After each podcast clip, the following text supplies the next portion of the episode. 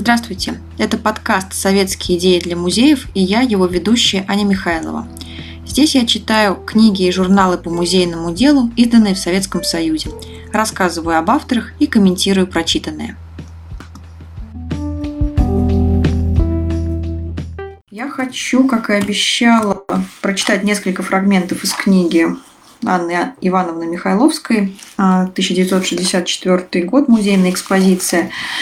А, несколько слов о самой, да, об Анне Ивановне Михайловской. Она родилась в 1901 году в Иркутской губернии, и вся ее жизнь была связана с архивно-музейной работой. Она сначала работала в Иркутске, потом а, уже переехала в Москву.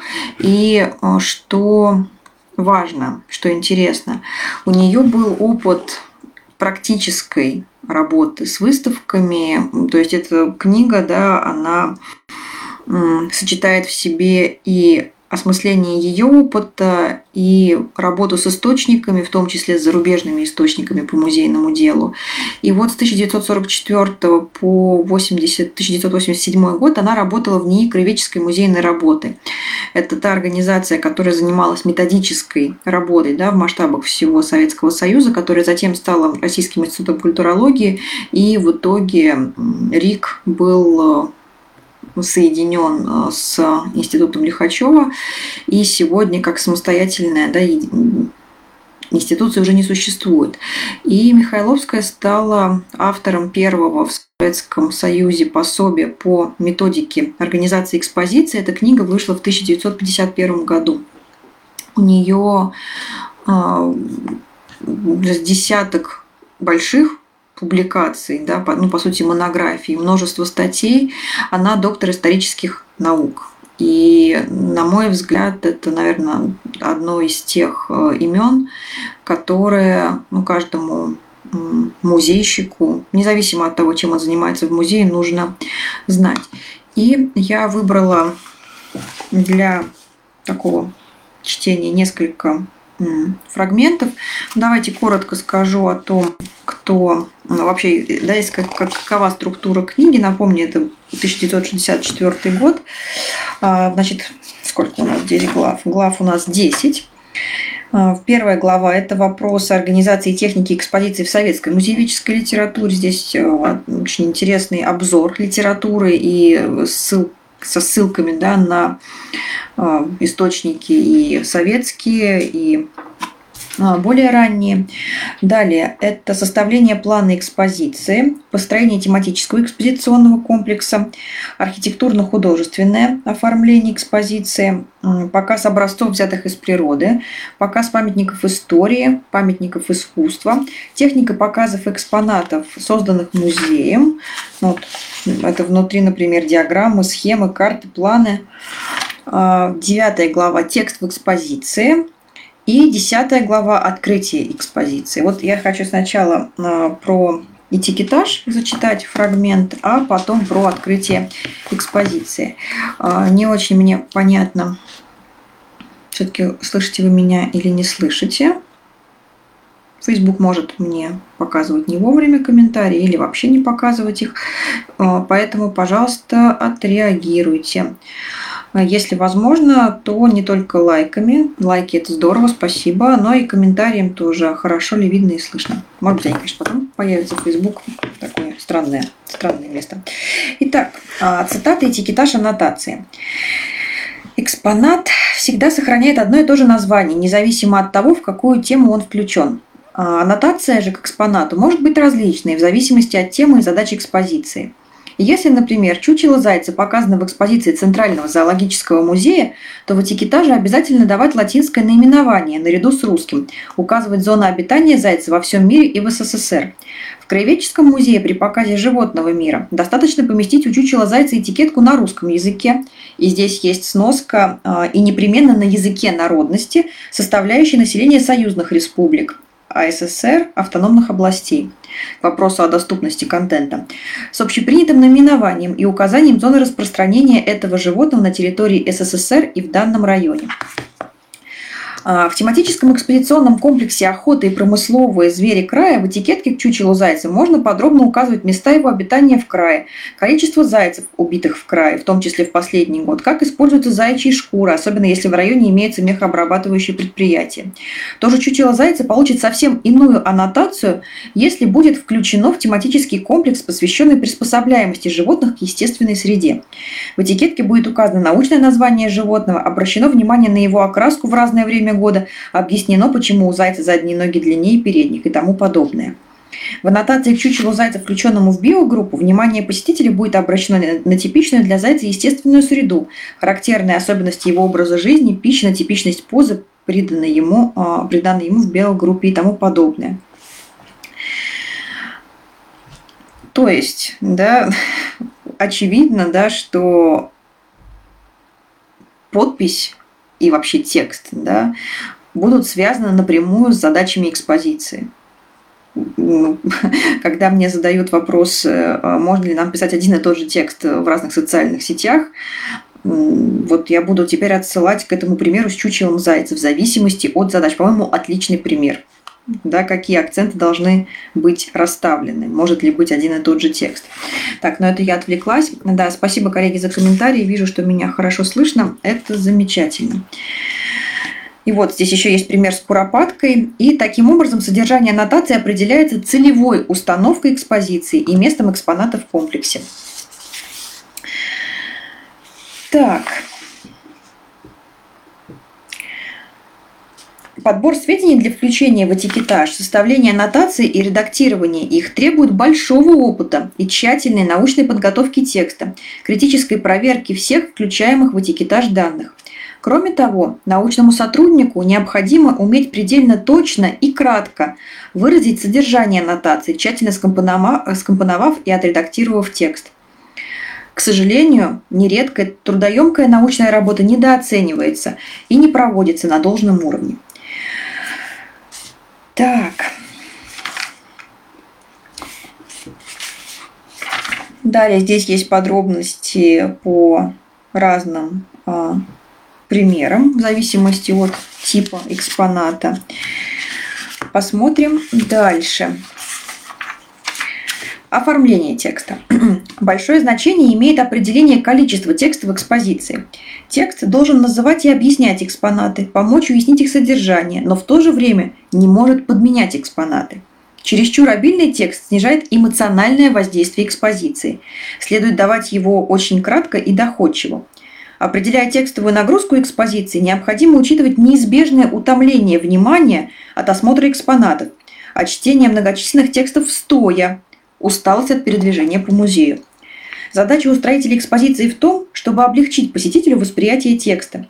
Это достигается ограниченным количеством текстового материала и применением различных средств построения и оформления текста. Расположение текста по отношению к зрителю, размер, характер и цвет шрифта. При составлении экспозиционных чертежей и эскизов необходимо учитывать и размещение текста в экспозиции. Сноска. Полезно подсчитать количество букв в тексте, проектируемом для размещения на стендах, чтобы решить, какое количество текста должен будет прочесть посетитель в зале. Ясно, что посетитель не сможет прочесть на каждом стенде страницу и даже полстраницы печатного текста. Этого количества текста хватит на 100 квадратных метров экспозиционной площади. Поэтому количество знаков в открытой экспозиции должно быть сведено к минимуму. Подробный объяснительный текст помещают в скрытом плане, в папках, альбомах на дополнительных конструкциях. Прежде всего, нужно подразделить весь текст на помещаемые в открытой и в скрытой экспозиции, чтобы раскрутить экспозиционную площадь от текста. Определяя текстовую нагрузку экспозиции, надо учесть также текст путеводителя, если он будет издаваться, в котором помещают пространные объяснения. При составлении отдельных этикеток надо учитывать названия разделов в заголовке, чтобы уменьшить количество текста в этикетках и избежать повторения. Кроме того, учитывается и текстовая нагрузка графических экспонатов – карт, схем, диаграмм. Ведущие установочные тексты должны быть подобраны так, чтобы им отвечало содержание всего тематика экспозиционного комплекса. Таким образом, взаимная увязка всех текстов между собой и всего текстового материала с экспонатами, выполняемая при составлении экспозиционного графика, является сложной работой.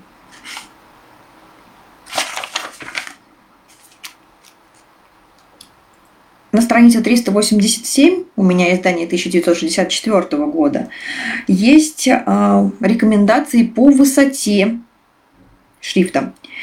Высоту букв для надписей по верхнему полю стендов обычно определяют в 4-5 см, для групповых названий 2-3 см, для названий экспонатов 0,5-0,8 см. В ведущих текстах, помещаемых над экспозиционным поясом, высоту букв принимают ниже 5 см, а если текст помещен выше, то до 10 см. Для лучшего членения экспозиции иногда в очень высоких залах краткие названия разделов дают буквами высотой даже 8-10 см. Есть способы держателей для установки этикеток, способы закрепления этикеток. Далее. Выбор, я, конечно, сейчас читаю фрагменты, но чтобы показать, насколько разнообразны да, рекомендации в этой книге. Выбор цвета букв и фона для них играет большую роль в восприятии текста экспозиции. Нужно выбирать такие сочетания букв и фона, чтобы буквы четко выделялись. В то же время нельзя допускать резких переходов от одного цвета к другому, иногда и удачных для какого-либо экспоната, так как они очень утомляют зрение, особенно при массовом применении.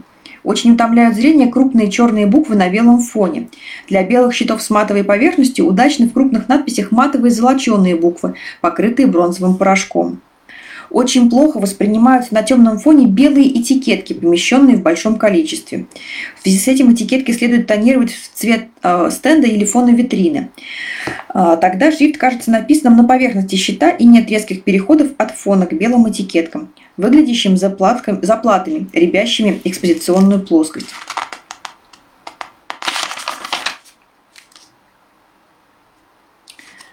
К вопросу о технологиях. В экспозициях некоторых музеев применяют прослушивание в граммофонной или магнитофонной записи выступлений певцов, артистов, писателей и поэтов. Для театральных и литературных музеев такой прием – одно из специфических музейных средств.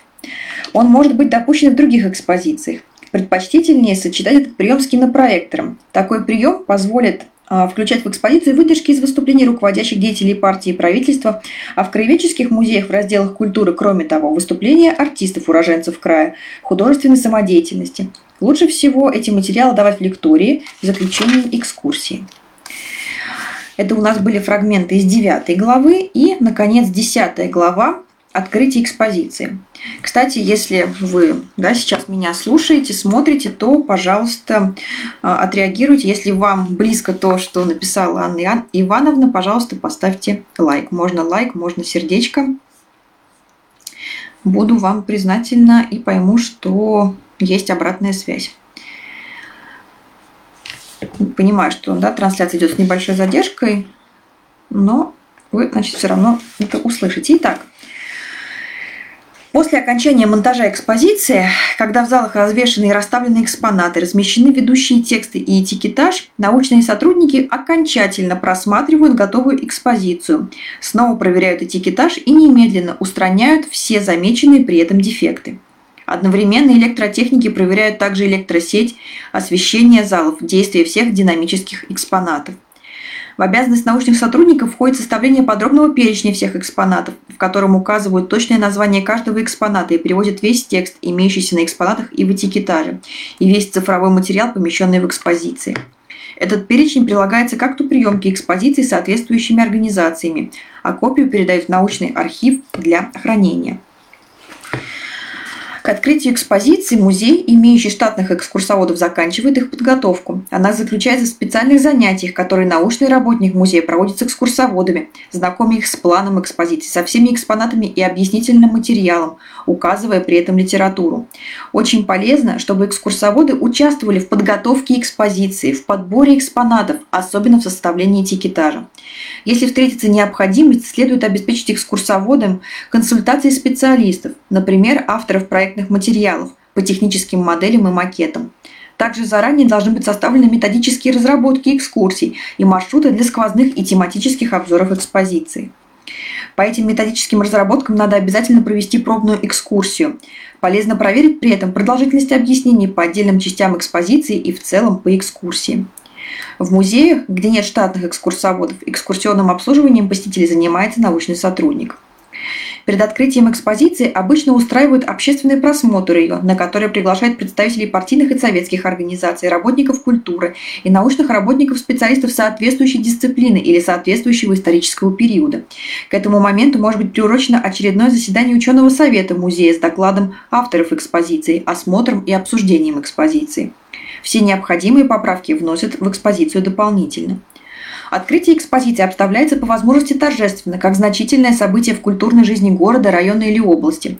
Музей широко оповещает население об открытии экспозиции, используя для этого прессу, радио, телецентры, рассылая пригласительные билеты. Желательно, чтобы о новой экспозиции появились статьи в газетах и журналах, чтобы она получила отражение в документальных кинофильмах, радио и телепередачах, а также в социальных сетях, в ТикТоке и в Клабхаусе. Итак, что еще у нас здесь есть? Путеводители и каталоги. Кстати, вот здесь интересный тоже момент. Сейчас посмотрим, кто смотрит меня. Так, музеи выпускают краткие листовки и об отдельных экспонатах-подлинниках. В этом случае обычно на обложке помещают изображение предмета, а в тексте раскрывают его содержание, историю, научное значение. В листовке, посвященной произведению искусства, анализируют композицию и колористическую характеристику произведения, дают его внешнюю характеристику, научное определение, характеризуют автора и эпоху, к которой относится экспонат. Такие листовки, издаваемые чаще всего одновременно с путеводителем, дополняют его и позволяют посетителю получить памятку о наиболее значительных экспонатах с тем, чтобы вернуться к рассмотрению их и после посещения музея. Однако подобные листовки можно составить лишь при наличии научного описания экспонируемого предмета. Удачно, например, листовки об отдельных экспонатах, выпускаемые Государственным музеем изобразительных искусств имени Пушкина, в частности, об отдельных картинах Дрезденской галереи. Русский музей Ленинград еще в 30-х годах публиковал описание предметов декоративного искусства крепостных мастеров. Постоянная всесоюзная строительная выставка издавала научные паспорта к строительным машинам. Дальнейшая работа на экспозиции – речь идет о постоянной экспозиции. А, экспозиция после открытия все время должна пополняться и изменяться. Только та экспозиция оправдывает свое название и будет жить в составе Советского музея, который не отстает от передовых достижений науки, техники и культуры.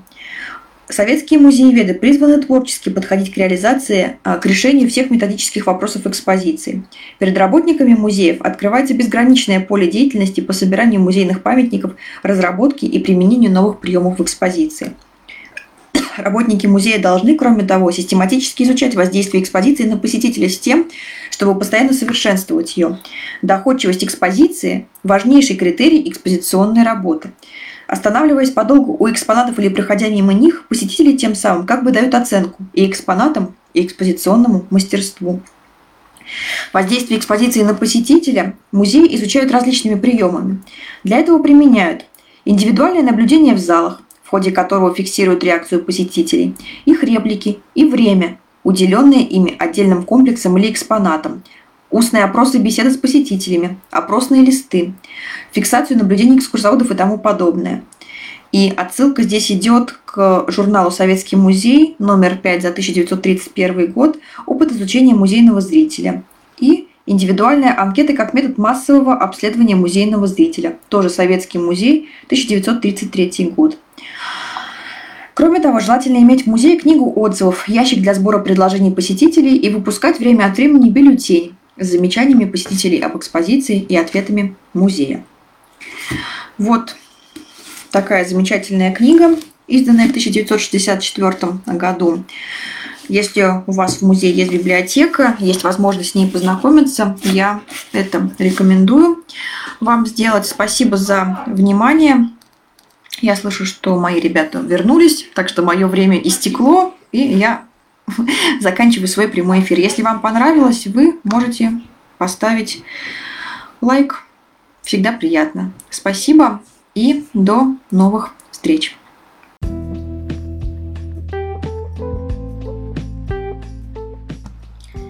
С вами был подкаст «Советские идеи для музеев» и я, его ведущая Аня Михайлова.